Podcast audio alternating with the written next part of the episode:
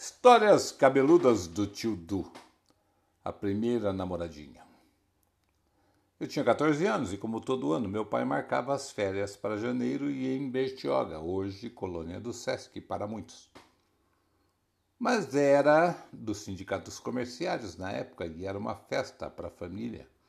Poder fazer parte desse passeio que durava normalmente 10 dias Sempre íamos com famílias conhecidas, o que proporcionava para nós jovens conhecidos, no meio de muitos desconhecidos, um ambiente propício para que nos divertíssemos muito. E lá fomos nós para a colônia de férias. Chegamos, já fomos sendo acomodados em nossos apartamentos e casas disponíveis. Os jovens, qual seja, nós, partíamos de imediato para o salão de jogos eu sempre fui um bom jogador de ping-pong, modéstia à parte, com certeza o maior cara de pau da turma.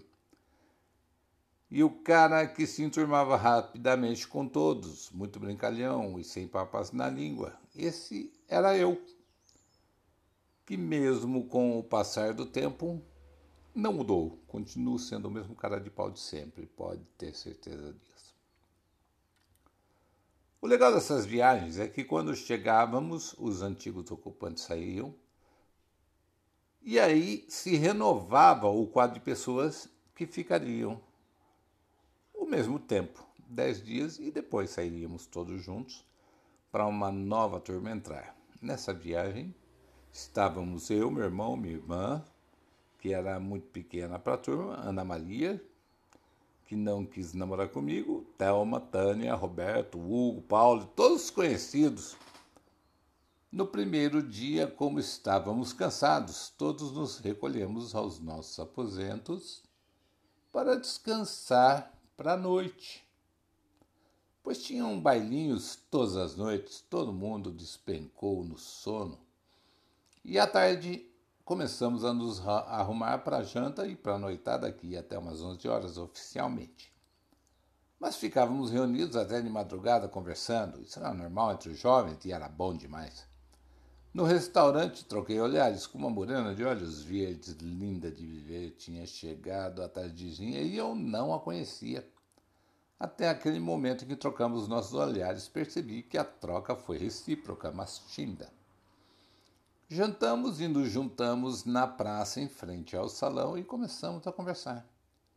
Percebi de cara que a Ana estava com uma cana amarrada, meio que emburrada, e perguntei o que ela tinha.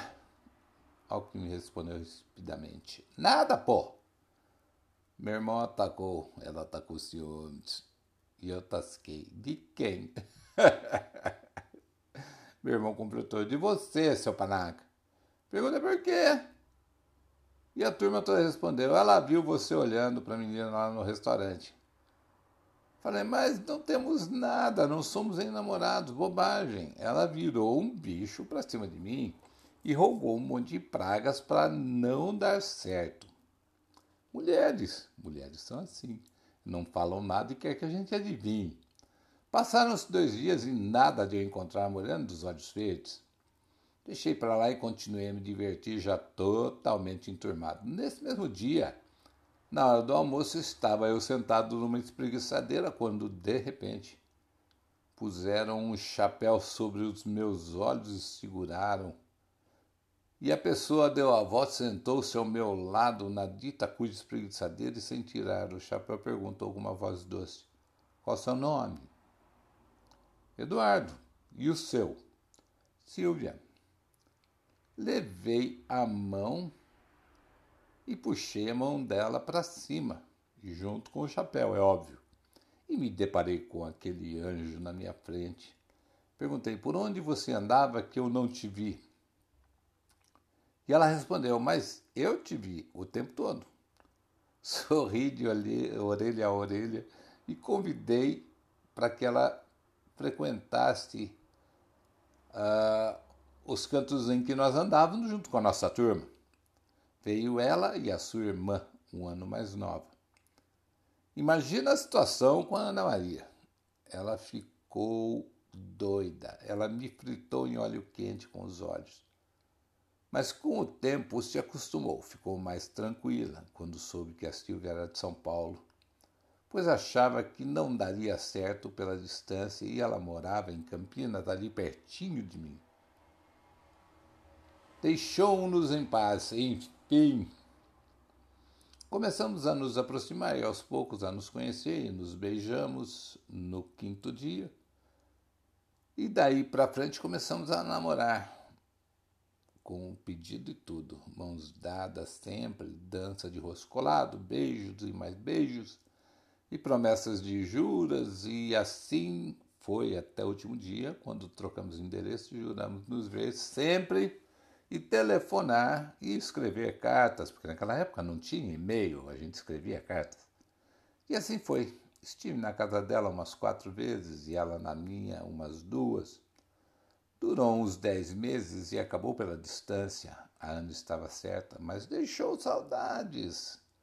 A Silvia deixou saudades. O que posso dizer é que se fosse hoje, teria dado motel na primeira noite e teria se quebrado o encanto de uma vez, mas como foi um namorico de pega-pega, foi um misto de aventura e amor infantil. My Girl seria a música que caberia bem para nós dois. Só que a menina não morreu, ela continua viva. Só que eu não sei como ela está. Mas a primeira namorada é a que fica. Né? A gente sempre vai guardar na lembrança. Essas coisas de amor, hum, isso nos deixa arrepiados. Então, Histórias cabeludas do tio Du. Essa não é tão cabeluda, essa é mais romântica.